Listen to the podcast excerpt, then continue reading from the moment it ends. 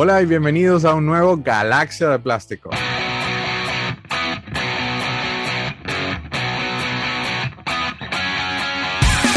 Esto es Galaxia de Plástico. Este episodio, yo siempre digo que son episodios especiales, pero es que mis invitados de pana son full especiales. Y este, a este le tengo muchísimo cariño. Trabajamos juntos, no necesariamente en algo geeky o en algo relacionado con Star Wars, sin embargo, este, siempre detrás de cámaras buscamos la forma de caer y obviamente hablaremos de eso. Este, es un invitado con el cual, a pesar de que estábamos haciendo algo totalmente distinto a lo que nuestras carreras realmente están, bueno, no tan distanciado, pero un poco, un poco variado, digamos, en temática, inclusive en, cámara, este, siempre conseguíamos alguna forma de inventarnos algo, geeky y justificar eso. Quiero darle la bienvenida a mi gran pana del alma, Daniel Carles. ¿Cómo estás, Dani? Aplauso. Amigo, ¿cómo estás? ¿Qué más, brother? ¿Cómo te va? Mira, qué bueno que estás haciendo esto. Gracias, sí. Yo no, frente a la cámara, imagínate. No, no, no solamente frente a la cámara, sino que ahora estás tú hablando de lo que más te gusta en el mundo. La gente sabe que tú te compraste tu casa en la que tú vives. No, no se habla de eso. Okay. no se habla de eso, no se habla de eso. Yo trato, yo trato, pero mira, por muchísimos, por muchísimos motivos, yo trato de no, de no hablar de costos de figura. Por el, el primero y el básico es por seguridad. Este, todavía tenemos familias en, otros países, en nuestros países de orígenes, entonces se puede transgiversar las cosas y alguien pensar de que, de que yo agarro un familiar y, el tipo que venda sus cosas. Número dos, este, porque se envejecen los episodios. O sea, yo te puedo decir ahorita que, esta figura vale 30, 40 dólares en eBay y de repente tú ves la audiencia de este episodio dentro de 5 años y la figura vale 300 o 5. Entonces, entonces yo trato, trato de no caer en el tema ese del, del tema de la plata, pero imagínate, eh, se me ha olvidado que tú sabías ese cuento. Vamos a hablar de ti, vamos a hablar de ti. Tú eres un mega experto en marketing de toda la vida. Este, tienes toda tu vida trabajando en marketing, literalmente, ¿no? Y en medio, sí. Sí, pero en marketing ha sido esto como tu alma mater, ¿no? Sí, sí, sí, sí. Sobre todo porque cuando hacía medios en Venezuela, que fue donde empecé, estaba dedicado era al marketing en los medios. Entonces, eh, recuerdo que el primer cargo, si se quiere, detrás de cámaras o detrás de los micrófonos que tuve fue eh, el gerente de marca de 92.9. Entonces, siempre estuve asociado al marketing y a la marca y al branding. Eh, si bien a veces desde los medios, ahora lo hago pues como asesor, como, como como alguien que te puede decir un par de cositas. Y como me gusta decirlo por estos días, porque marketing es mucho sentido común, entonces quien le puede enseñar a la gente un poco de sentido común, porque de eso se trata al final. Claro. Pero tú también hiciste radio, ¿no? En, sí, muchos años, muchos años. De hecho, em, en Venezuela fue lo primero que hice. Yo gané un concurso eh, de radio tipo American Idol, pero solamente de radio, se llamaba La Garganta Radioactiva en 92.9. La garganta radioactiva. Así se llamaba eso. Ya, ok. Eh, ¿A qué hora salía eso? Vale reírse. Sí, ¿a qué, ¿a qué, hora salía? Es que sí, que parece un título de película de adulto. ¿Y a qué hora salía la garganta radioactiva? Hashtag garganta radioactiva. Tipéenlo abajo. Sí. Eh, no, eso fue un concurso que se hizo por allá por 1900. Hace un montón de años. No, no, you name it. que se hizo en 92.9 para amateurs de radio, para mm. quienes sentían que tenían algún tipo de talento, pudiesen participar. Eh, y entonces en una, en una suerte de, programa de talento, entonces la gente llamaba y daba sus opiniones sobre la persona que estaba al aire que en este caso era el concursante. Entonces, eh, un concurso muy simpático y, pues gané, en ese momento gané, pensaron que yo tenía talento, imagínate tú. y, y de ahí en adelante, esa gente, la gente loca de la radio, de hecho, así nos tildaban, la gente loca de la radio. Y pensaron que yo tenía talento. Y entonces me pusieron al aire y el resto es historia, porque entonces empezó eh, tenía entonces un programa los fines de semana, luego durante la semana, luego eh, me hicieron un programa con un nombre y apellido que se llamaba El Resorte, luego salí en televisión y fue a RCTV y después Televen y después y Entertainment Television y después y, por ahí, ya nos empezamos a conocer, yo me recuerdo lo de E! Entertainment. Sin embargo, cuando nosotros trabajamos juntos fue en un invento que hubo acá en los Estados Unidos, que fue traerse el concepto de Noche de Perros, que fue muy popular en Venezuela, y hacerlo acá, pero más al estilo hispano en los Estados Unidos. Eh, la pasamos, la pasamos súper, fue un, fue un, fue un, fue muy cool esa experiencia. Este, Sí, porque además, eh, bueno, pues por supuesto la oportunidad de trabajar con gente talentosísima como el señor aquí presente que ahora está haciendo esta galaxia plástica. Galaxia de eh, plástico.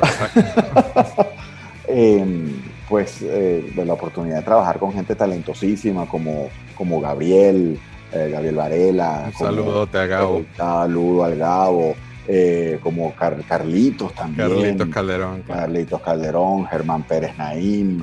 y este montón de gente, Orlando Urdaneta, Orlando Urdaneta, Juan Carlos, o sea, y un Besote, Juan Carlos Germán. Pero eh, en Noche de Perros. De trabajar, de, hacer cosas locas, como unas cuantas que hicimos este, con el productor aquí presente, que me imagino que de eso hablaremos más adelante. bueno, pero podemos nos metía a él, nos metía este señor que está haciendo la entrevista hoy, nos metía él dentro de la película.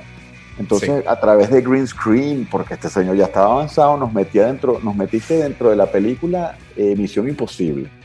Después nos metiste también dentro del juego Assassin's Creed. Assassin's Creed. Pero tú eres el que te prestabas a eso y afortunadamente, lo que pasa es que, ok, para, para ahondar un poco. Daniel se presta para cualquier cosa. Para cualquier.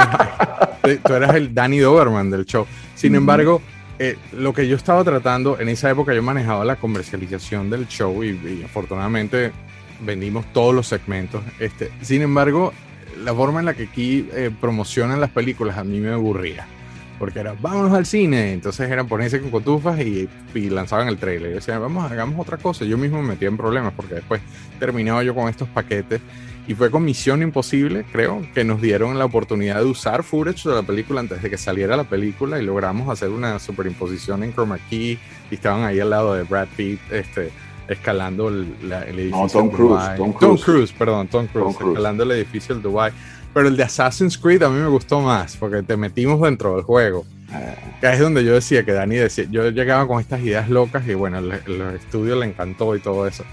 Sin embargo, fue Noche de Perros, yo me inventé una gira promocional.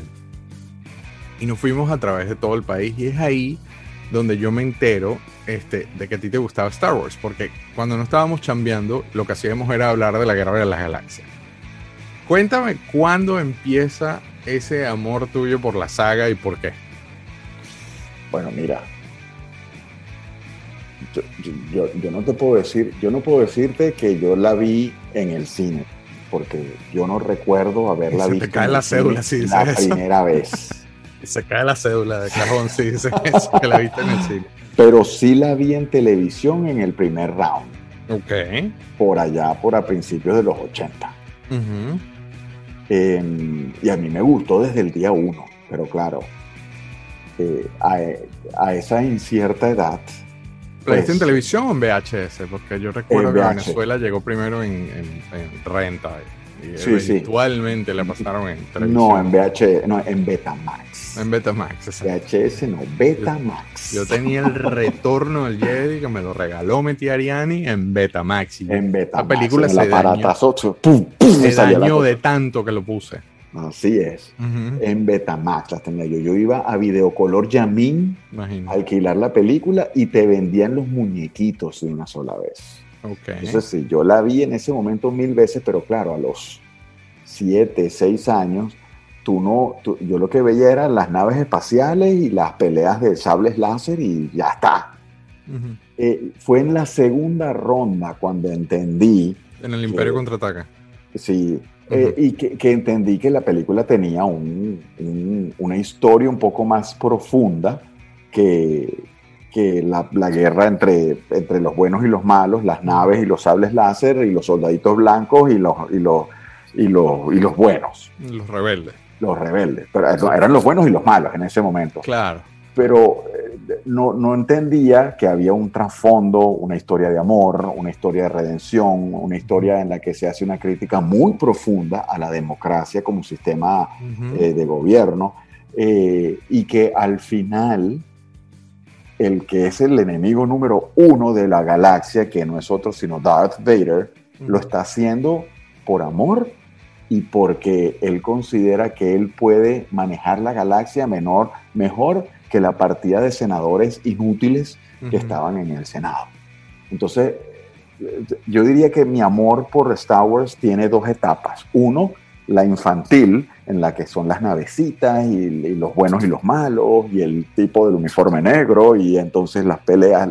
Y luego entonces está el entendimiento un poco más profundo de, de, de, la, de la filosofía de los Jedi, de la, de la caída de la democracia, de la historia de amor, de la redención, eh, y es cuando entonces empieza ese segundo amor por la guerra de las galaxias. Entonces, yo diría que son, son, son dos etapas, dos amores que evolucionan. Pero hay como 30 años de distancia en este, en, estos, en este lapso que me estás diciendo, ¿no?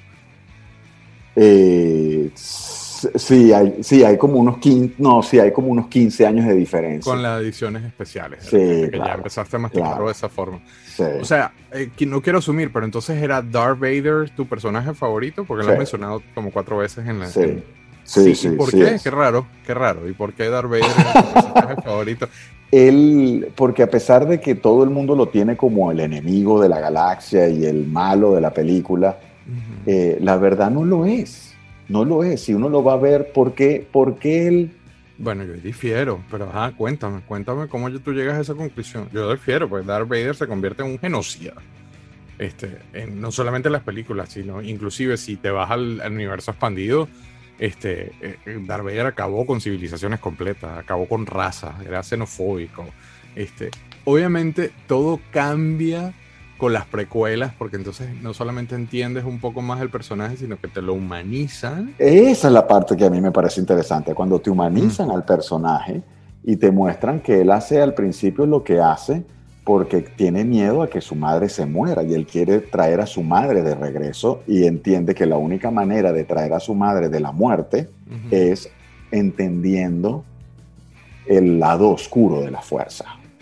Claro, él tenía el, anzuelo ese de que si te, profundizas en el lado oscuro, eventualmente you, dentro, dentro de su exacto, dentro de su inocencia, porque en ese momento era el, medianamente un tipo inocente, se cree la mentira y entonces dice, bueno, la primera exploración que tengo que hacer del lado oscuro es para traer de la muerte a mi mamá.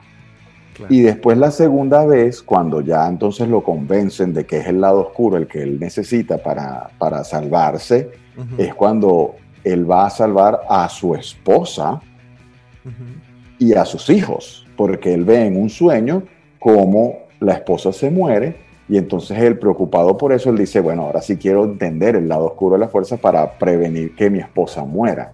lo que él no sabe, lo que él no sabe es que es él el que va a matar a su esposa. Lógico, pero también lo de Padme era como que una, una, una un resultado del miedo que una tenía consecuencia. De, vivir lo que había vivido con Jimmy, con la mamá, que pasara lo mismo con Padme. Exacto. Me hiciste acordar, tú sabes que George Lucas ha dicho eh, abiertamente que el imperio representa el gobierno, el imperio representa inclusive el, el, gobierno americano, el gobierno británico, él está muy inspirado en eso y en, esta, en esta postura de nosotros establecemos el orden y nosotros ponemos pausa. No quiero caer en la parte política, obviamente.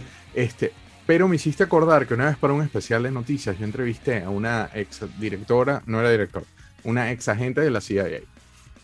Y yo tenía debajo de mi, de mi camisa, tenía una camisa así como esta de Star Wars, y ella ve el logo y ella me dice, ah, Star Wars. Y entonces, claro, como, tú bien sabes, cuando te dicen Star Wars, se explota la estrella de la muerte y no hay quien me pare. Y me dijo algo que me pareció súper interesante y es que ella trabajó por muchísimos años con gente en el Medio Oriente y resulta que los miembros del talibán o la, mayoría de, las, de las células terroristas con las que ella tuvo que intervenir, ella los, ella los entrevistaba, los entrevistaba, por no decir otra palabra, en Guantánamo, en, la isla de Cuba, los presos estos después del 9-11, que todos eran fanáticos de Star Wars. Entonces, cuando ella me dice eso, yo le pregunto por qué, y resulta que es que ellos se ven identificados con la rebelión. Se ven Oh. identificados con. Ellos veían a los Estados Unidos como el Imperio Galáctico, como, ¿sabes? El, el- el ejército interminable que nada podía y un grupito de rebeldes peleando por una causa iban a hacerlos volar. Y para mí eso fue muy, muy impactante porque eh, obviamente para mí Star Wars es como una religión, a pesar de que no estoy grabando en el, en el área donde tengo el- mis cosas de Star Wars. Para mí Star Wars de toda la vida, como tú sabes, ha sido, ha sido parte de mi ADN y, y- y- saber que los del talibán coincidían conmigo en los gustos fue así como que un poco, qué vaina es esta, ¿no? Pero me acabas de hacer acordar de esa anécdota y por eso la menciono. Pero es que tiene mucho de eso. Este, bueno, y tú acabas, tú acabas de mencionar que también tiene de religión. En efecto, también lo tiene, porque cuando tú vas a ver to- en todo lo que está inspirado, eh, todo el movimiento de los Jedi, Ujú. eh, el mismo Yoda es como el, el, el Dalai Lama o el Buda. eh, y el conocimiento que quieren impartir es bastante similar al del budismo. Correcto. Entonces, sí, tiene mucho de religión también. Y es Pero una religión amplia. A mí me gustó Sí. mucho cómo le dieron ese, ese, ese aspecto, porque la fuerza es como una especie de deidad eh, sí, este, que, que de energía, todo que desde- todo, eh, que, que- que está en todo. Pero no es un chivo sentado en un trono. No, Entonces no. le dieron un toque brillante. Sí, sí, sí. Y de hecho tiene mucha, tiene eh, George, George Lucas, tiene, leyó mucho de filosofía y de religión antes de comenzar a escribir. Joseph Campbell. el- el- Eh, Joseph este- Campbell, este muy bien, lo muy bien. del- Joseph Campbell es una de las grandes inspiraciones de George Lucas para, para idealizar todo el universo, la religión, la filosofía que está detrás de, de- de la Guerra de las Galaxias. Y nuevamente, como te decía, todo este entendimiento es posterior a ese amor inicial de las Claro. navecitas. Todo esto viene después y es lo que lo hace tan fascinante, tan maravilloso. Claro tan- que mejora, se pone mejor. Oh, sí, cuando lo agarras de adulto. Pero volvamos a, a la figura videocolor Yamin. Este, ¿tú, tú te acuerdas de comprar, tú te acuerdas de ir y comprar figuras y abrirlas y háblame de eso porque eh, obviamente que la Yo, galaxia mira- de plástico se sienta en plástico. Entonces, no, cuéntame no, esa parte. Tú sabes que a mí, yo no sé cuánto me daban de mesada. Yo no me acuerdo de mi mesada. Yo no me acuerdo cuánto era. Pero yo recuerdo que yo ahorraba más de la mitad y la gastaba entonces en alquiler de películas, en los muñequitos entonces, y en cassettes de Atari. claro. Esa es otra también, porque por ahí, por ahí también entró Star Wars al Atari. Entonces, pero recuerdo abrirlos, abrir los muñecos era una cosa maravillosa, porque entonces venían en ese plástico, así como los que, los que tienes allí. Estos son de ¿Quién G.I. hacía Joe, yo? pero sí, Sí. claro. Entonces, lo- y lo primero que hacía era olerlos, porque tenían un olor, ese olor a El plástico. olor era a tan- plástico es, es cocaína. Oh, my God. Solamente comparable, solamente hay dos cosas en la vida que tienen ese olor. Cuidado que este show es family friendly. Cuidado. No, no, no, no. Los discos de pasta Ajá, ok.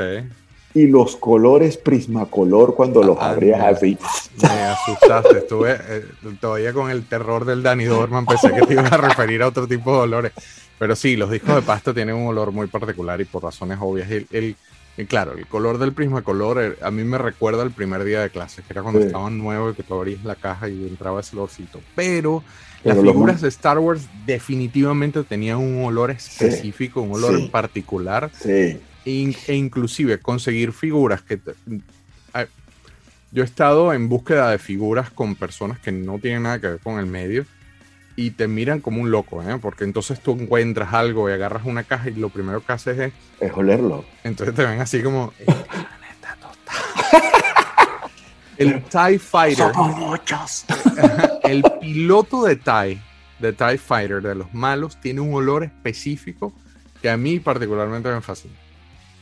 Tengo un montón nada más por eso, porque todavía conservan el olor. Yoda tenía un Wow. olor específico. Yoda tenía un olor específico también. Sí. Eh, Era el plástico. Boba Fett también tenía un olor Fett. específico. Pero ajá, de los muñequitos, ¿cuál era tu favorito? ¿Cuánto, ¿Los tenías todos? ¿No los tenías todos? ¿Cuál Sí, te- te faltó tenía muchos, tenía muchísimos, muchísimos. El que más me gustaba era el Luke Skywalker de la nieve. Ok, el que tenía. Yo le decía, El de la bufanda. ajá, yo decía, Ok. el Luke Skywalker, a mí me gusta el Luke Skywalker de la nieve, mami. Ya. Y entonces ese era el que más me gustaba y ese era, el- y ese era mi héroe, el que le ganaba, porque además no solamente los tenía todos, tenía, tenía el Millennial Falcon de este tamaño.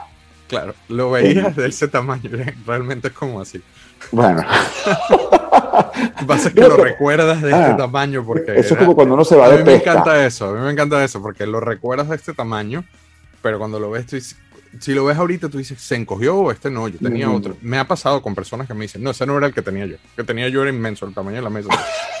no, es el mismo, lo que pasa es que tú creciste. güey. Eh, Sí, sí. No, ya, eso es como cuando uno se va de pesca. Sacaste un salmo, sí, de este tamaño. de este tamaño. Pero tenías el halcón, o sea, estabas grandes ligas, eras consentido, porque el halcón costaba un platal. Sí, sí, sí, sí, era de ese que se abría, entonces Claro. adentro estaba, sabes, la mesita del ajedrez, estaba, estaba todo. Ujú. Eh, tenía, y nuevamente ap- apoyando lo que acabas de decir sobre el consentimiento, sí, yo tenía la estrella de la muerte, el que era Wow. tres pisos, Ajá. entonces tenía el, el- el elevador central, Ajá. tenía la trampa donde caen El Eh, garbage disposal. el garbage disposal, sí, compactor. Donde cae la basura, exacto. Ajá, de que con, con, con todo. Eh, y, y entonces yo iba jugando porque en ese año a mi hermana le regalaron la casa de la Barbie y a mí me trajeron esto que era como una casa ¿Y tu hermana es mayor o menor que tú? menor. O sea, que era como para compensar que para que Sí. Dani no se arreche, vamos y le llevamos Sí. la casa de Star Wars. Sí, Eh, la casa de la Barbie y la casa de Star Wars. Mira qué La suerte. casa de Star Wars. Porque literalmente después del halcón, estoy tratando de, de cuadrar las fechas más o menos de cuándo sucedió esto. Literalmente después del halcón ese era el set más costoso. En Venezuela pasó un efecto muy cómico, este, que no lo sabe mucha gente, y es que los jugueteros, en, cuando salió a New Hope, men- subestimaron la, la, la, la línea. Sí. Este, los- las figuras eran En más todas grandes. partes. En los Estados Unidos también la subestimaron. Bueno, no tanto, no tanto, porque el- La- el, el monstruo empezó acá, pero allá casi no le pararon a la primera, al- a, New Hope. Cuando se arma este Juggernaut mundial, empiezan a comprarlos, pero ya estaban un poco tarde en el juego. Realmente a nosotros nos llegaron las figuras tres años tarde. Con el Imperio contraataca, dijeron todos los. eh, también había un tema de importación que estuvo suspendida por un tiempo, no se podían comprar cosas en el exterior, Luis Herrera, Viernes Negro, bla, bla, bla. Cuando llega el Imperio contraataca, los jugueteros en Venezuela dicen: Bueno, esta vez no me vas a agarrar con los pantalones abajo. Y compraron de más. Compraron, exageraron en la compra. Ah, sí, no sabía eso. Ese- bueno, años de estudios del tema, pero por eso es que es tan común conseguir cosas del Imperio Contraataca en Venezuela y muy poco el retorno del Jedi y unas que otras de New Hope. Pero lo que más consigues en Venezuela es de- del Imperio Contraataca, porque cuando sale el retorno del Jedi, todavía estas jugueterías tenían stock del Imperio. Contraataca. Y Star Wars, sí, yo tengo la Guerra de las Galaxias allá atrás, no, pero yo quiero ver las cosas nuevas. Retorno del Jedi es, es cómico porque el retorno del Jedi en Venezuela no es tan, tan fácil de conseguir debido a eso. Y aquí son los que valen menos. Porque como fueron los últimos, llegó un momento que los niños ya pasaron a otra cosa, empezaron a coleccionar otras cosas y son las figuras que valen menos realmente a la hora de conseguirlas. En Venezuela es al revés, son las más difíciles de conseguir. Wow. Tú, yo me imagino que estamos hablando de todo esto y tú viste el especial que sacaron en Netflix ¿Cuál? so- sobre, las sobre los juguetes de la Guerra de las Galaxias. De Toys Made Us. Sí. Sí, claro. Yo salgo en los créditos. Pero somos competencia. A mí no me gusta mucho hablar de ellos, a pesar de que no, no competimos, porque yo, lo- Plastic Crack no es competencia directa de, de esa serie. Yo creo que se complementa, Claro. pero, pero, pero no estamos en Netflix. Tiene mucho que ver por el motivo por el cual estamos en Amazon y no estamos en Netflix. Entonces, no me gusta mucho darles créditos. Pero sí, si tú ves el- los créditos del, del episodio de Star Wars, precisamente hay una foto viejísima mía de, con mi colección. Este, eh, No, pero entonces sí, bueno, yo tenía, te- te- tuve el halcón milenario, la, la estrella de la muerte, un X-Wing, eh, y después... ¿El pues, X-Wing era limpio o estaba sucio? eh, sucio, Ok, ese es Imperio Contraataque. sucio. Bueno, es el que se estrella en, Dar- Ah. se estrella en Dragon. No, era sucio, Más común en Venezuela, es más común, Sucio. más fácil de conseguir dentro de lo posible, ¿no? Y por supuesto, por supuesto, ya nada de eso existe. Ajá, yo tengo ahí esa pregunta, ¿qué pasó? Porque No todo el mundo tiene un cuento distinto, se lo regalaron a mis primos, se lo Yo regalaron creo. a la señora de la casa. Yo creo, yo creo, yo creo. Nada de eso Yo- existe. nada, nada de eso existe, ni el recuerdo. Yo, yo eh, en cámara o no en cámara, yo es, es imposible que yo no, si hablamos de figuras de Star Wars, que yo no haga esa pregunta de ¿y qué pasó con las cosas? Tú no te imaginas la cantidad de gente que me ha dicho, eso está en una caja en un closet. Este, no te imaginas la cantidad de cosas que yo he conseguido así. Obviamente hay lamentablemente series como la que acabas de mencionar y otro tipo de cosas. Hay muchas personas que tienen el error, el, el- el concepto erróneo de que se encuentran una de esas cajas de zapatos llenas de figuras sueltas en, en un closet y dicen, ah, bingo, me gané la lotería. No, no. Realmente no es así eso. No, no, eso vale en centavos. No tantos centavos, pero sí no vale, no vale tanto no, como. no, no, no es si como la gente cree que en el blister dice metidos esa. todavía en el cartón, ahí sí. Ahí sí. Pero sueltos, sin armas, quemados. Los, los niños venezolanos eran muy bestias también. La, la cantidad de figuras que yo he conseguido mutiladas eran, eh, no tiene nombre, ¿no? Bueno, es que era la, era la guerra de las galaxias. y- De hecho, yo tengo un pana que él, me, él vive en un edificio en, en los dos caminos y él, él tenía el halcón y yo le pregunté, como siempre, ¿y qué pasó con el halcón? Me dice, loco, un día jugando, inspirado, lo tiré por la ventana del edificio y obviamente cuando bajé esa vaina estaba hecha estrellada Pedazos. en pedazos y en pedazos y no, y no funcionó. Pero entonces las perdiste todas. Sí, sí. Ahora, ahora sí tengo una historia porque mi tío, mi primo, que Ajá. Tenemos la misma edad y compartíamos los mismos juguetes, y mi tío sí era mucho más fanático de Star Wars. Este es el primo Él- que tiene, me voy a adelantar porque no me conozco la historia, pero este es el primo que tenía más vainas que tú. Eh, sí. Ajá, dale, que me encantan estas historias, porque siempre hay uno Sí, de esos sí. primos, un amigo, sí, el chamo que vivía más abajo de la cuadra. Sí, sí, sí, sí, él tenía más vainas que yo, sin duda. Mm. Eh, esos, esos todavía sí existen. Y Sí. se los trajeron, se los trajeron de Venezuela a, a Miami porque mi primo, eh, o perdón, mi prima, que es su hermana, tuvo un varón y él heredó todos los juguetes de mi tío. Ok. Ok. Y se lo El dieron otro- al chamo. Me los dieron al chamo, por Yo, supuesto. mira, pero diré, vamos a hacer un trueque. Yo les doy los nuevos, yo le doy nuevos, figuras nuevas que tienen mayor articulación y todo, y él que me los viejos. Bueno, déjame, no, lo que pasa es que están todos usados, Bueno, pero hay que verlo. algunos desmembrados. Sí, típico, típico. Pero, ok, déjame ver, déjame ver qué hay, porque puede ser que haya unas cuantas cosas. El otro día vi un X-Wing allí y yo dije, mira, Qué cool. hello, beauty. A mí me ha pasado muchísimo eso, de que me dicen, no, si yo tengo la maleta de Darth Vader todavía llena de figuras, me empieza a temblar el ojo. Pero no por, no me empieza a temblar el ojo porque, ah, le voy a quitar plata a esta gente. No, no, no, no, no, sino- no. sino Quiero yo- jugar con el original. Yo los quiero recuperar, yo los quiero poner apropiadamente, ordenarlos, limpiarlos. Eh, you know, esto es una Querer. Quererlos. Quererlos, exacto. Darle cariño. ¿Qué haces en un closet tirado? No, sí. No, Sí, no. y Si estás viendo el video, escuchando y tienes juguetes, mándame un mensajito. Llámanos, llámanos. Les vamos a dar amor. Les Mira. vamos a dar amor. Ahora, ahora como papá, Oh, siempre veo God. en tus redes sociales que compartes cosas de Star Wars con tu chamo y tienes un varón de paso. ¿Cómo es, ese- cómo es esa experiencia? ¿Brincas de, de tú ya como fanático, ahora como papá de un niño que afortunadamente también le gusta Star Wars? Sí. Háblame un poco de eso. Bueno, eh, por supuesto, todo empezó más o menos con el mismo proceso. Eh, naves espaciales, eh, soldados y los sables láser.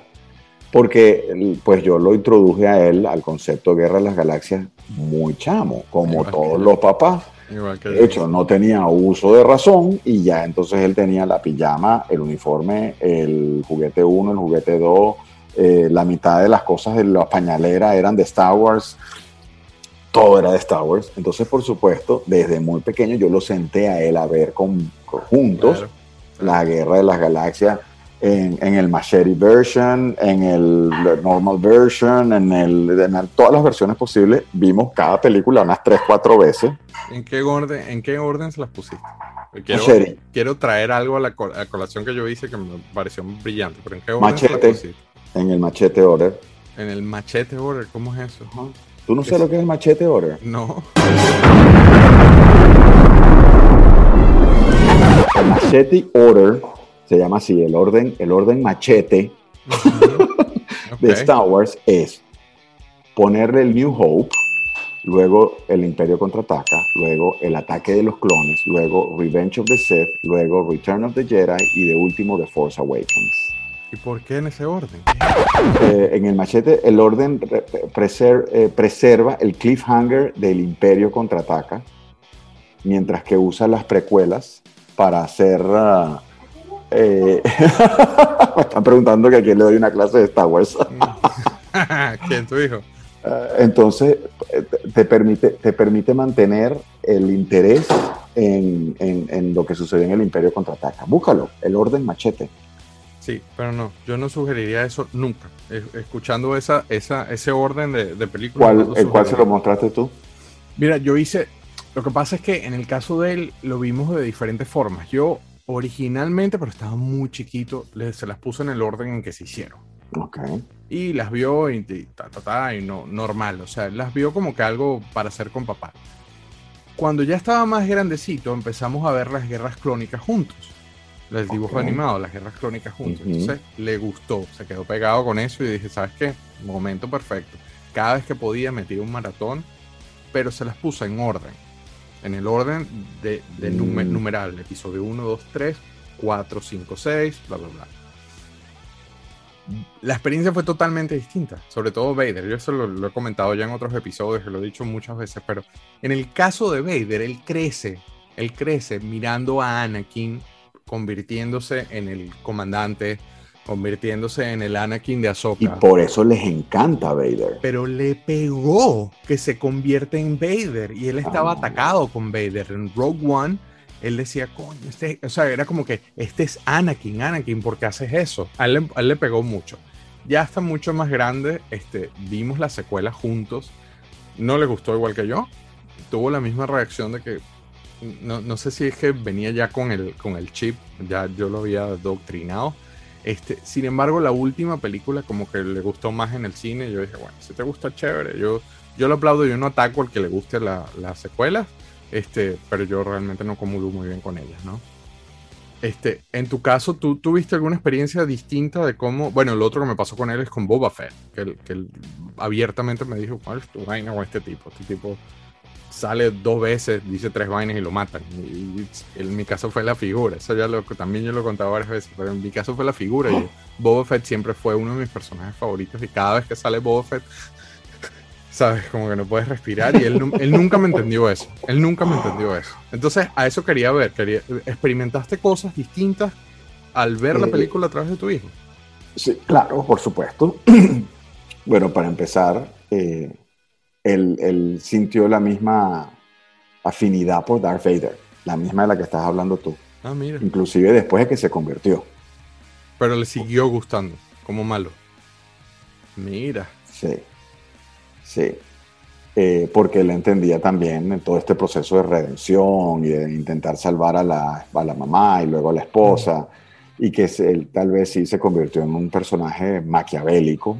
Lo justificaba. Eh, sí, y, utilizando la palabra maquiavélica como, como se tiene que utilizar, el fin justifica los medios. ¡Wow! ¡Qué peligro! Sí, sí entonces, sí. Y lo que más me gustó en, eh, de, de haberlo vivido con él es que él se aficionó tanto por Star Wars que inclusive él sí se iba y se compraba los cómics y vio el ah, universo paralelo y él llevó, él llegó mucho más allá de lo que llegué yo.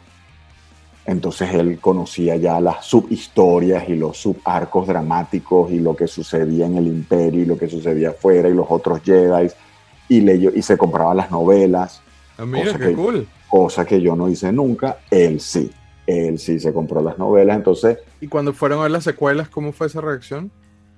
Em,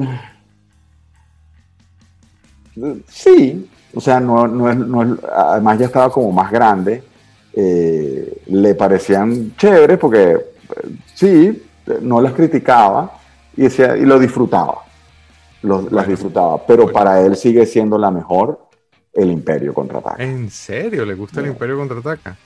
Es la que más le gusta. Ahora, ¿tú crees que estas, estas nuevas generaciones, vamos a filosofar un poco más, van a seguir eh, afianzándose en esta, en la saga. Tú le ves futuro a la saga porque, sobre todo en el caso de, marketing y la figura. Yo creo que el iPad ha sido el asesino principal de las figuras de acción con las nuevas generaciones. Este, ¿cómo, ¿Cómo ves tú eso? Bueno, de la figura de acción, sí. Lo ves muerto, no tiene futuro. Como, como objeto lúdico, sí, no tiene futuro.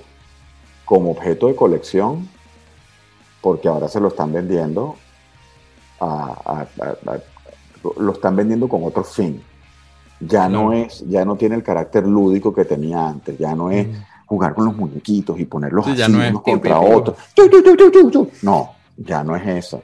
Ahora tiene, por, precisamente porque ha evolucionado o se ha transformado, yo no sé si podríamos hablar de una evolución, pero se ha transformado, ha dejado de ser el objeto lúdico para ser entonces el objeto de colección. como una adaptación más bien. Entonces, claro, sí se va a seguir vendiendo, pero como un objeto de colección. Entonces va a ser decoración, va a ser trade, y con los NFTs y con los, todo lo que viene, pues no te extrañe que empiecen a tener un valor digital que antes no tenían. Entonces, como, que a mí me preocupa. Objeto lúdico, sí. yo creo que sí, ya no lo vamos a tener tanto.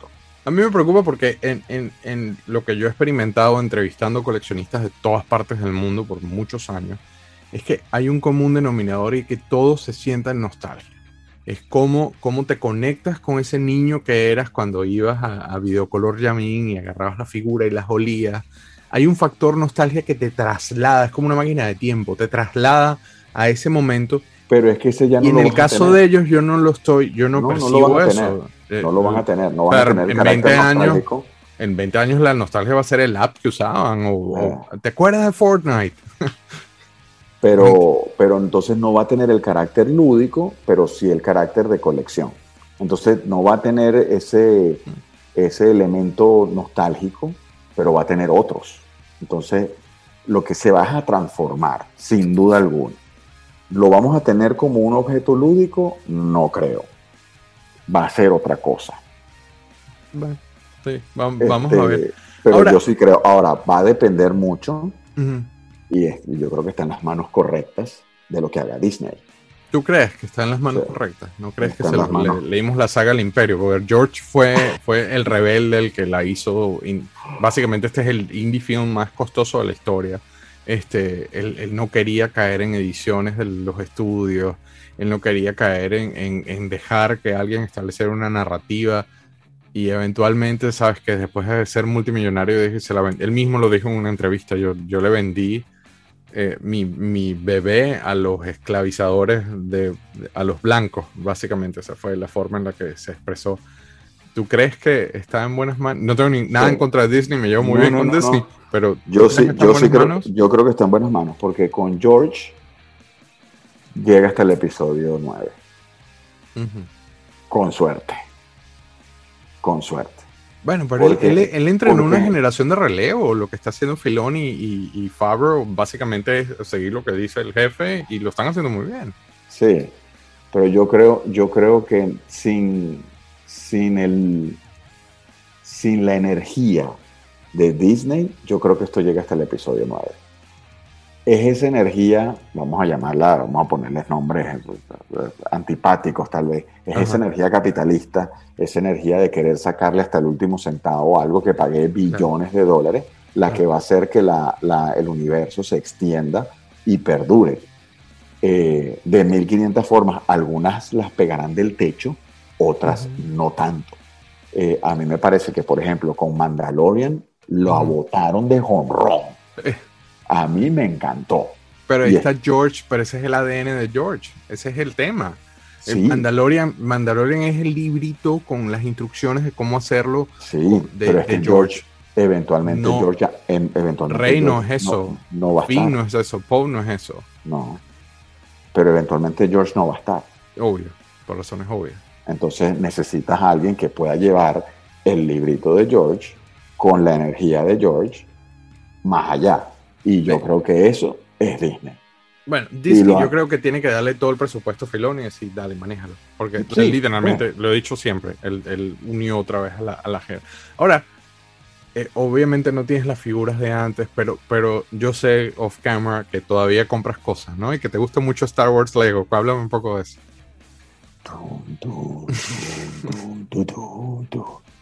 Y mira que Lego, meterse con Star Wars Lego, yo que soy hiper fanático de Star Wars, yo evito el Lego porque e, ese es el último black hole, a mi parecer. No solamente es costosísimo, oye, porque es bien adictivo. Eso, eso es la que, ¿sabes? No, la, no la, pruebes porque ahí no regresa. Mira, mira, mira, a ver si la, este no está terminado todavía porque es un work in progress. ¿Sabes qué es esto?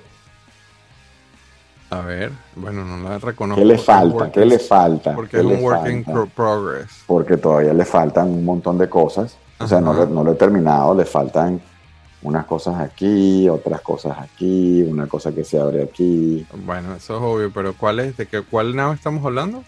Dime tú. No sé, me estás poniendo a prueba con una e, ese naranja. Mm, no, no te sé si parece un. Imagínate, un, imagínate, uno mirando hacia atrás y uno mirando hacia adelante. Es un snow speeder. Ajá. Qué cool. Pero muéstrame ahora la trompa. Lo que pasa es que, claro, por el video se ve, los colores se ven, se ven un pelo distorsionado. Ahí está, era la iluminación. Es un Snow Speeder, y es el Snow Speeder grande, qué cool. Qué cool, esa nave es preciosa. Es preciosa, es preciosa. Es un work in progress, no he terminado. Y cuando termine ese, viene este. Oh, ok. Qué cool, que lo vas a poner al lado del, del Stone Trooper, ¿no? ¿Y qué tal, qué tal el nivel de complejidad? Yo tuve en las manos el de Boba Fett y me, me pareció preciosa, preciosa, preciosa. No, no. ¿Tú dices como para armarlo tú o como para armarlo con Sí, el nivel de complejidad. sabes que el Lego se divide por niveles. No, no. Pues, basic? No, no es basic, pero está chévere. ¿O sí? Vas a pasar un rato, vas a pasar un par de días agradables, sí. Claro. Ahí está el perfecto ejemplo. Lego no ha perdido a los chicos. Tú todavía, tú todavía puedes sacar una caja de Legos y ponerse al lado a un niño y capaz y dejan el iPad y se ponen ahí a pegar bloquecitos, ¿no? y lo más interesante es que entonces cuando entendieron que si el iPad iba a ser competencia, you know what, bring it on. Entonces ahora meto esto dentro del iPad y listo. Ponle apps y ponle cosas. Pero eso me lleva a una pregunta que yo sé que te va a encantar porque es Star Wars como franquicia es un case story perfecto del marketing más brillante de la historia de cualquier producto. Suéltate que yo sé que ahí se une, se une la fanaticada con tu carrera. Cuéntame. No, no, no, sin duda. O sea, y, y lo puedes ver no solamente. Es más, las películas son el comercial para venderte todo lo demás. Claro. Pero a veces eso es contraproducente. Cuando, cuando tú haces un comercial de dos horas y le cuentas una historia y generas un, lo más importante que tiene Star Wars es un link emocional. Genera emociones y me cuentas historias y tienes un storytelling como solamente lo sabe hacer George Lucas, el resto, es, no importa lo que hagas, lo vas a vender porque hiciste el comercial de dos horas bien hecho, que se conectó emotivamente, que te está contando una historia. Cuando tú vas a ver el marketing moderno, hoy en día, hoy en día, cuando tú vas a ver los casos de Harvard, cuando tú vas a ver los, los, los gurúes del marketing que te están diciendo, ¿qué es lo primero que te dicen? Storytelling y conecta con una emoción. Eso es lo que te dicen. Ve, busca el libro del, de este año de marketing. ¿Qué te va a decir? Storytelling y conecta con una emoción. Pues el señor George Lucas en el 70 lo hizo y lo hizo muy bien.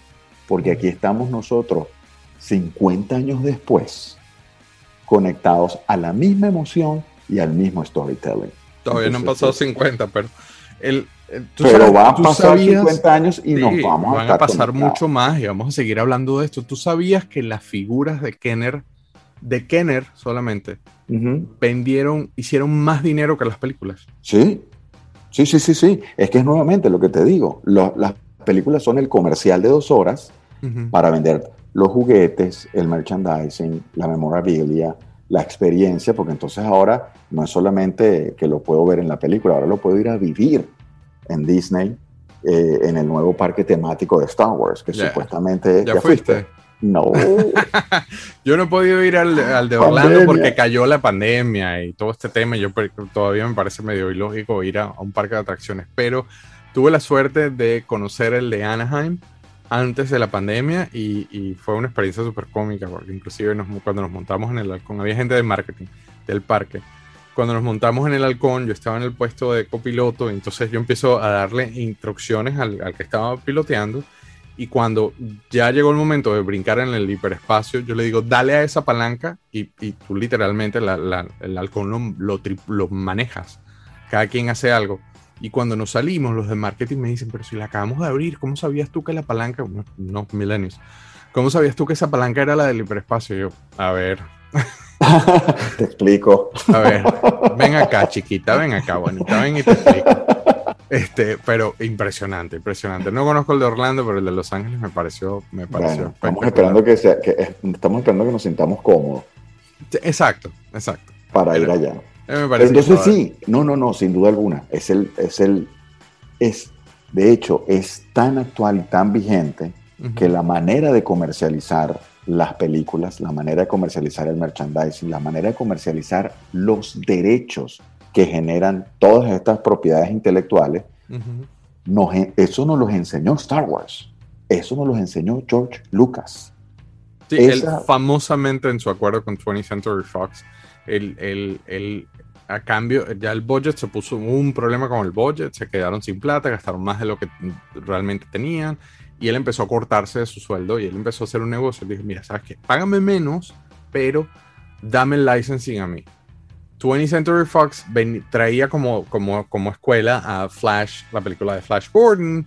Eh, la ciencia ficción antes de Star Wars solo vendía afiches y franelas y ni siquiera las camisetas se vendían en 20th Century Fox pensando que se estaba robando la piñata le dice sí sí está bien, agarra la licencia es un pendejo que no sabe lo que está haciendo Toma Toma tu tomate.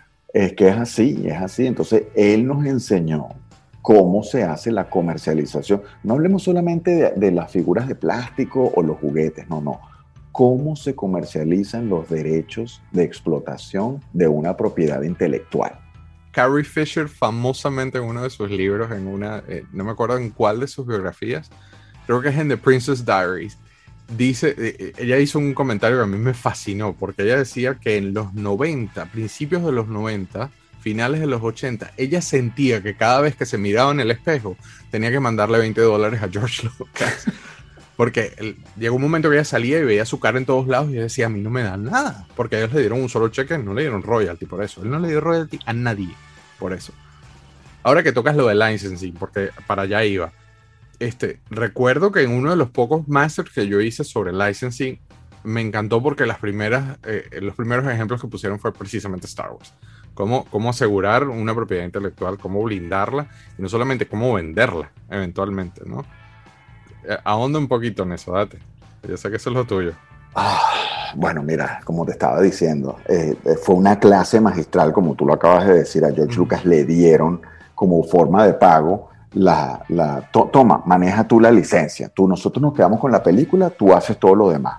Entonces, claro, en ese momento, cuando tú dices, bueno, mira, la gente está pagando para ir a ver, para ir a ver un comercial de dos horas, la gente paga. Bueno, con eso se queda el cine. Pero es que ahora yo voy a convertir esto en loncheras, en lápices. En, franelas es lo último que voy a, voy a, empezar a producir.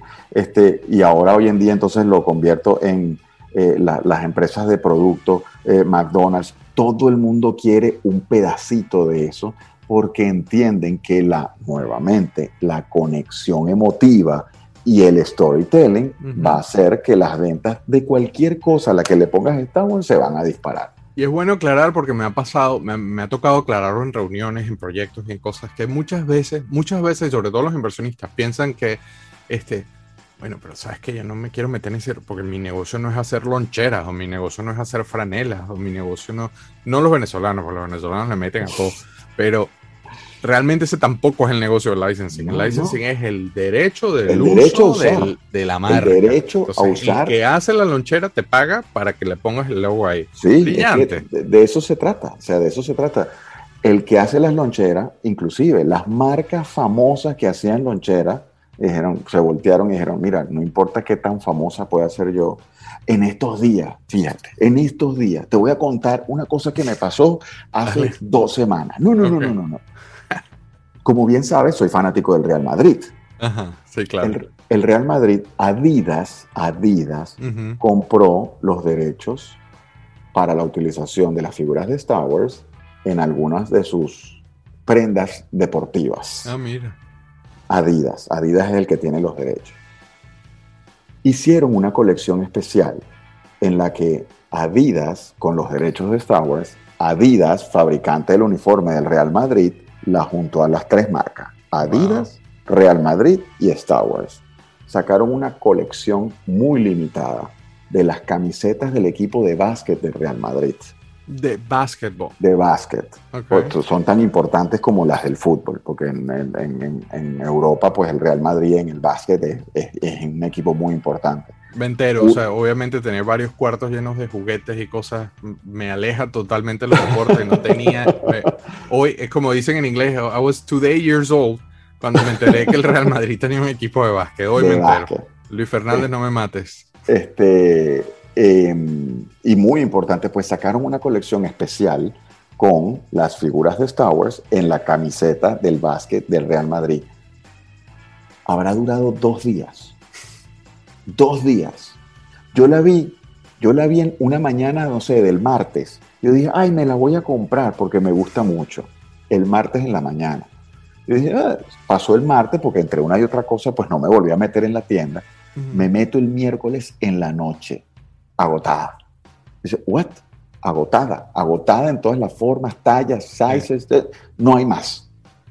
Para que tú veas que una marca tan poderosa como. Adidas, una marca tan poderosa como el Real Madrid, pues solamente tienen que pegarle una cosa más y, y esa cosa más que fue Star Wars. El logo de Star Wars. Que No me acuerdo, no me acuerdo la marca, creo que fue Columbia, pero no, no, don't quote me on that. Pero una de estas marcas famosas de abrigos este, hizo hace un par de años. Co- Columbia. la que hizo el, Entonces- el, el de Hot.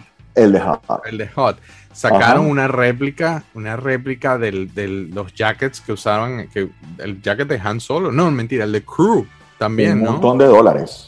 Eran carísimas, eran como Carísimas. 600 dólares. Sí, sí, sí, sí. Yo, recuerdo dije, que yo dije, yo voy a ir a verlas. Yo dije lo mismo, yo dije, voy a ir a verlas, pero me da dolor. mi vida he pagado 600 dólares por una chaqueta. Este, voy a ir a verlas por no dejar, voy a ir a verlas. Jamás estuvo disponible eso, estuvo sold out siempre hasta Desde que se el, acabó. desde el día uno. Yo Entonces, nunca las vi, se las vi a Gus López poderosa en Seattle, pero jamás, eh, jamás la vi en una tienda. Eso voló. Voló. Entonces, claro, una marca tan poderosa como Columbia que tú dirías, bueno, ¿qué falta le hace? Ah, Pues mira, Mm. mira. Y vas a tener entonces a un montón. Bueno, no te vayas tan lejos. No te vayas tan lejos. La camioneta Rogue de. Nissan. Sí, Nissan utilizó Star Wars. Ah, there you go. Culpable. Culpable, Una caí tan- redondito. Tan poderosa. Con como mi Rogue Nissan. One. para- De hecho, le pegué una, una etiqueta de la rebelión al lado. Entonces, Rogue One, tal cual.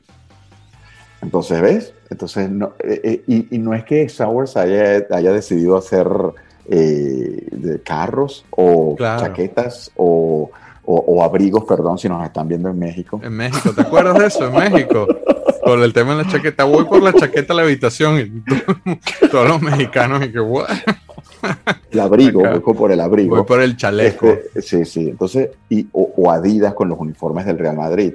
Entonces, es, es eso, es esa clase de conexión emotiva que genera un fenómeno de audiencia, un fenómeno emotivo, un fenómeno de storytelling que 50 años después, 40 y cambio, tantos después, todavía sigue vigente, todavía está aquí, todavía estamos comprando juguetes, todavía estamos viendo las películas y todavía estamos yendo al cine y viendo The Bad Batch y viendo Mandalorian y, y cuando tú ves que Disney pone las películas de Star Wars solamente exclusivas en Disney Plus, eso es lo que hace que hoy en día tengan entonces, no sé, 60 millones de suscriptores, ¿no? Ujú. ya, ya, ni, ya ni sé cuántos llevan, pero, pero ahí están, ahí están. Entonces, Sí, definitivamente. Más Bueno. que nunca.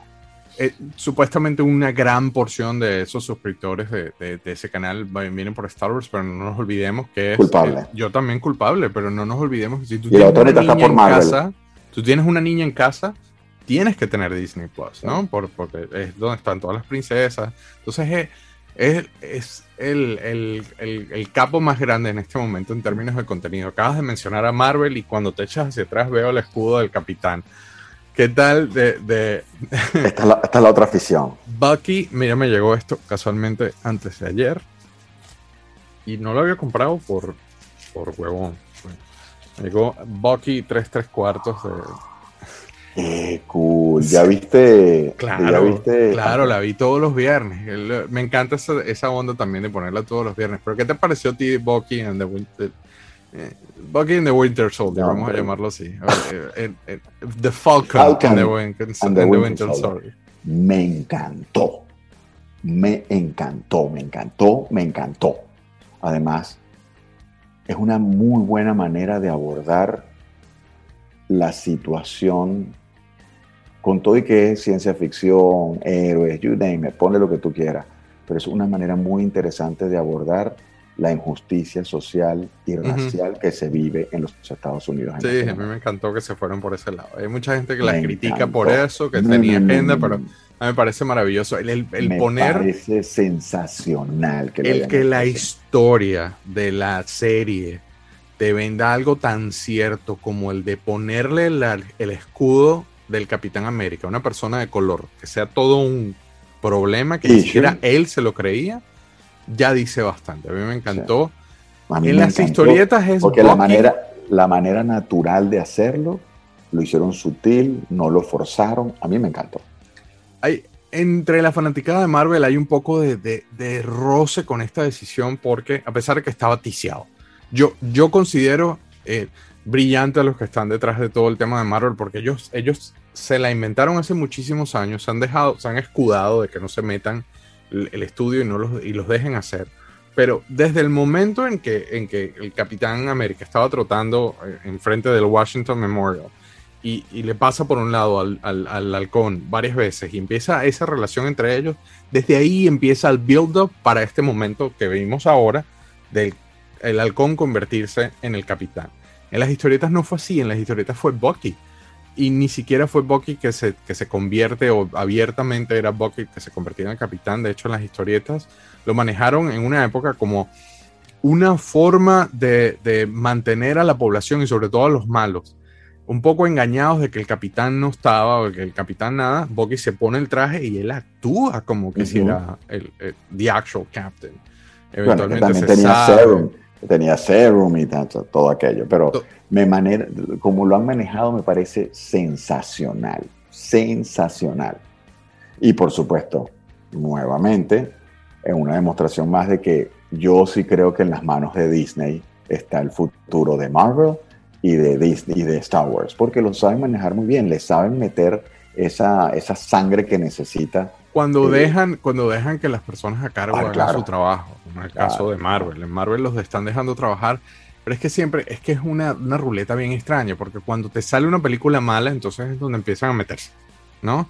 Este, eh, afortunadamente les ha ido bien y ojalá sigan, le siguen yendo bien, a mí me parece que lo están haciendo brillantes. El que te ticeen el que te hagan un tease de 10 películas para llegar a un momento, un arco narrativo, eso jamás se había visto en la historia del cine, desde mi punto de vista. Endgame para mí es una obra de arte, sí. precisamente por eso, por, la, por, por, esa combinación de marketing, de, de, storytelling y de construcción. A pesar de que muchos, Francisco debe estar en este momento viendo hacia la pantalla, un gran amigo mío que estuvo en uno de los episodios anteriores, a pesar de que se aleja un poco de la versión eh, de Thanos en las historietas y que, que, tiene como. Esto fue como una versión de. Este, hay muchos que no le gusta, como en el caso de Frank. Siempre, Yo creo que les quedó brillante. Siempre vas a tener detractores. Siempre vas a tener los más puristas. Siempre van a decir, eso no es lo que está en el cómic. Bueno, o eso me... no es lo que quiso Yo con. Star Wars. Yo con Star Wars. Yo soy así con eh, Star Wars. O eso es lo que no quiso el señor Lee. O mm. está bien, pero es que tú estás haciendo no solamente para los porque si te quedas en el hardcore fan, no vas a ser el, el producto de masas que tienes que producir para que entonces la leyenda continúe.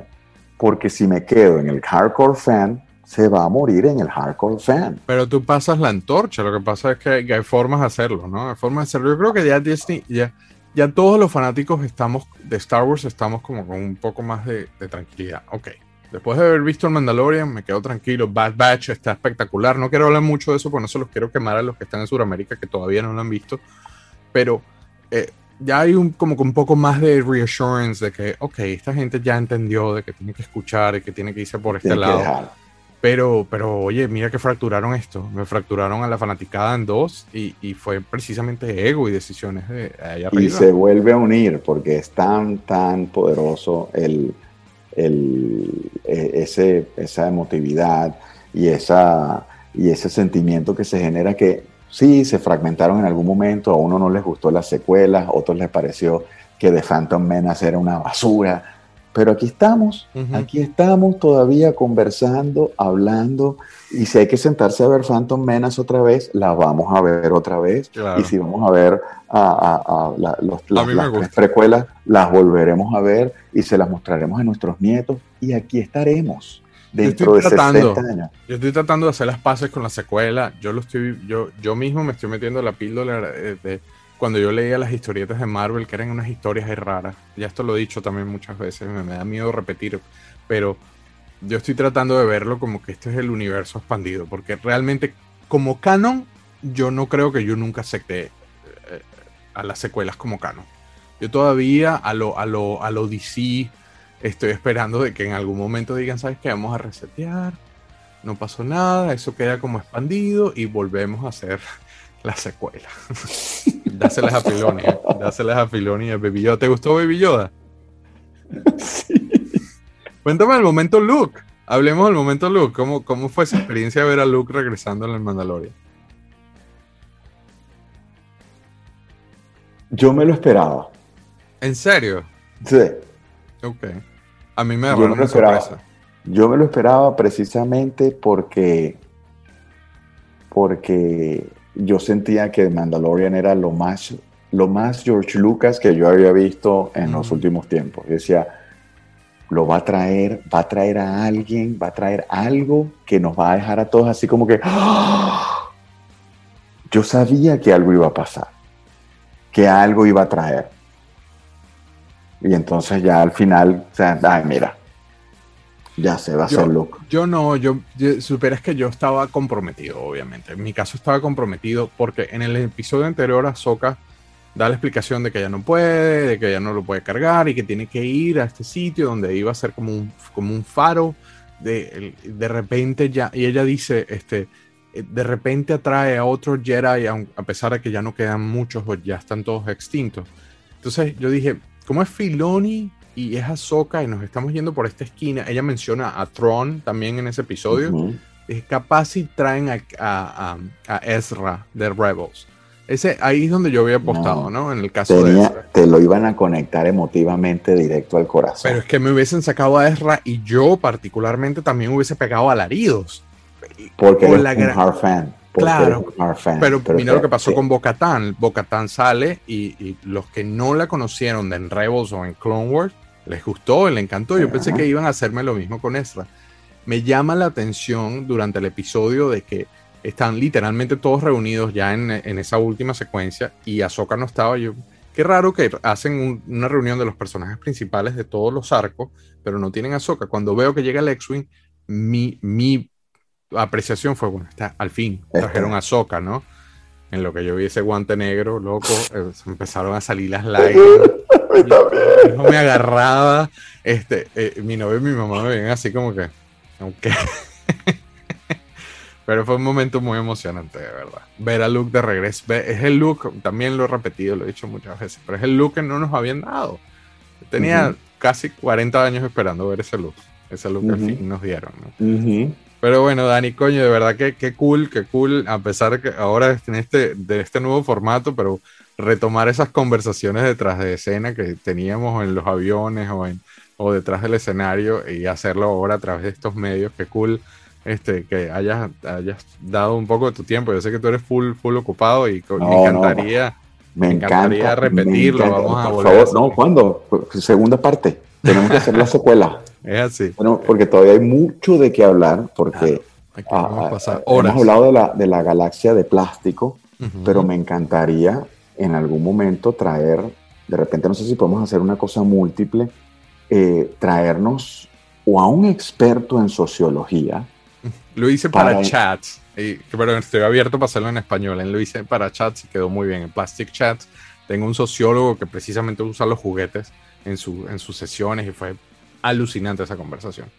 Todavía no salió. Y después podríamos hacer otro en el que nos traemos, porque a mí el componente religioso de Star Wars me encanta.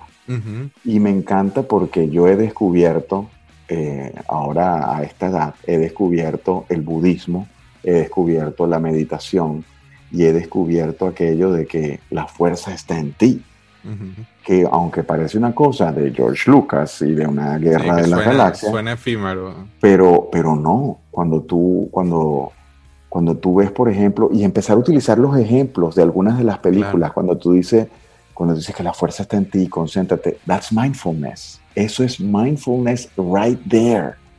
Sí, cuando la gente toma, y, y, creo que es parte de lo brillante de todo eso, la gente toma las escenas de Yoda obviamente tienes que ser muy fanático y tienes que, ah, indagar un poco como para, para ver más allá de la profundidad. Pero si tú, de una manera muy superficial o muy distante, observas las escenas de Yoda, tú dices, es un actor hablando con un puppet. Literalmente. Y cuando estaban grabando, en el momento que estaban en Londres, en un estudio, en, en con Mark Hamill, el mismo Mark Hamill se, se volteaba y decía como que, uy, aquí sí se nos fueron los tiros pues, en esta segunda versión, porque estoy hablando con un puppet. nada más y nada menos que el que hacía Frank Oz, el mismo que hacía Miss, Miss Peggy en, en, The Muppets.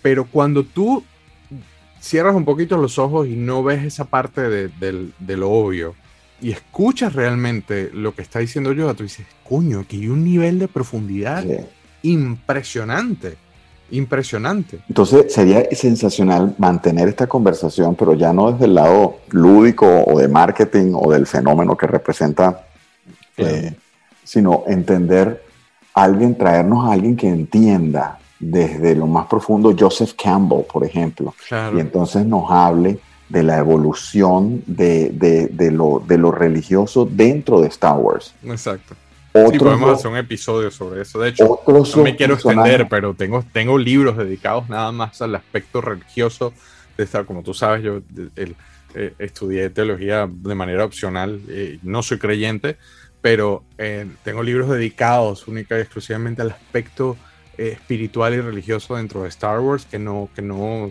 no se identifica con ningún bando. y después, que yo no sé si de esto lo has conversado antes en el pasado, eh, la influencia de directores como Akira Kurosawa dentro, de la película, dentro de la película Star Wars y, una, y, dos personajes que están, yo no diría que marginados porque es como muy fuerte la palabra, pero son dos personajes que están presentes a lo largo de todas las secuelas y que son como el, los androides. C-3PO y R2D2. Eso fue uno de lo que más me pegó en la secuela. ellos, los abandonaron. Ellos son el punto de vista. Ellos son la línea conductora, de, ellos son los que mantienen la línea de las, de las seis películas. Es la aguja.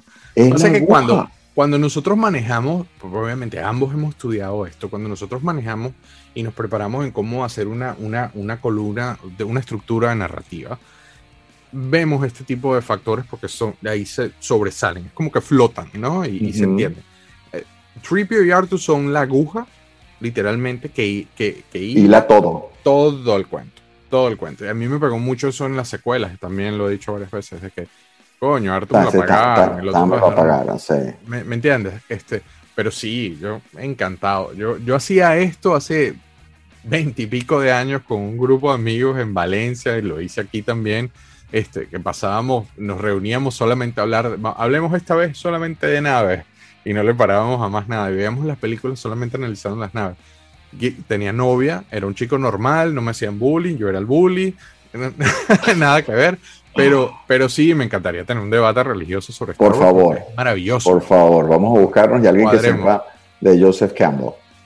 De Joseph Campbell, no solamente eso, eh, agregar el factor Campbell sería maravilloso, el héroe de las mil caras, pero eh, hablar de, esa filosofía y esa parte tan profunda que tiene la religión dentro de Star Wars, encantado, amén. Digamos cuándo. Cuadremos off camera y lo ponemos ah. fecha. May the Force be with you, my Jedi Master. Igual, brother, de verdad que encantado de volverte a ver, encantado de conectarnos de esta forma y bueno, ya sabes que se repita. Por favor. Un abrazo. Y que la fuerza los acompañe a todos. Es así. Un abrazo. Déjenos sus comentarios, escriban en el Discord, digan qué quieren, de qué quieren que hablemos. Eh, se me olvidó el blog. Este, dejen aquí, escriban aquí, aquí abajo, aquí abajo. Díganos de qué quieren hablar con el lado juguetes, qué línea quieren que mencionemos. Hemos hecho ya dos. Este, quieren que hablemos de una línea específica, por favor, leemos todos los comentarios, todos los que estamos involucrados aquí. Todo el mundo está leyendo todo. Un gran saludo a todos los que están apoyando, a todos los que le dan like, a todos los que le dan subscribe. Recuérdense, todos los jueves en Connector Now y al día siguiente sale el podcast. Este, aquí estamos. Muchísimas gracias por el apoyo y nos vemos en el próximo. Bye. Gracias por apoyarnos sintonizando Galaxia de Plástico. Para más información, búsquenos en Facebook como Plastic Universe y en Instagram como Plastic Crack Film. Y recuerden, Galaxia de Plástico les llegará semanalmente de manera exclusiva por Connector Now en YouTube y como podcast en Spotify, Apple Podcast y mucho más. El podcast se publica un día después del estreno del video en YouTube. Suscríbanse ahora a Connector Now para más contenido variado y denle a todas las estrellas en el review del podcast que eso nos ayuda a llegar a más personas. Nos vemos la semana que viene con otro episodio de Galaxia de Plástico.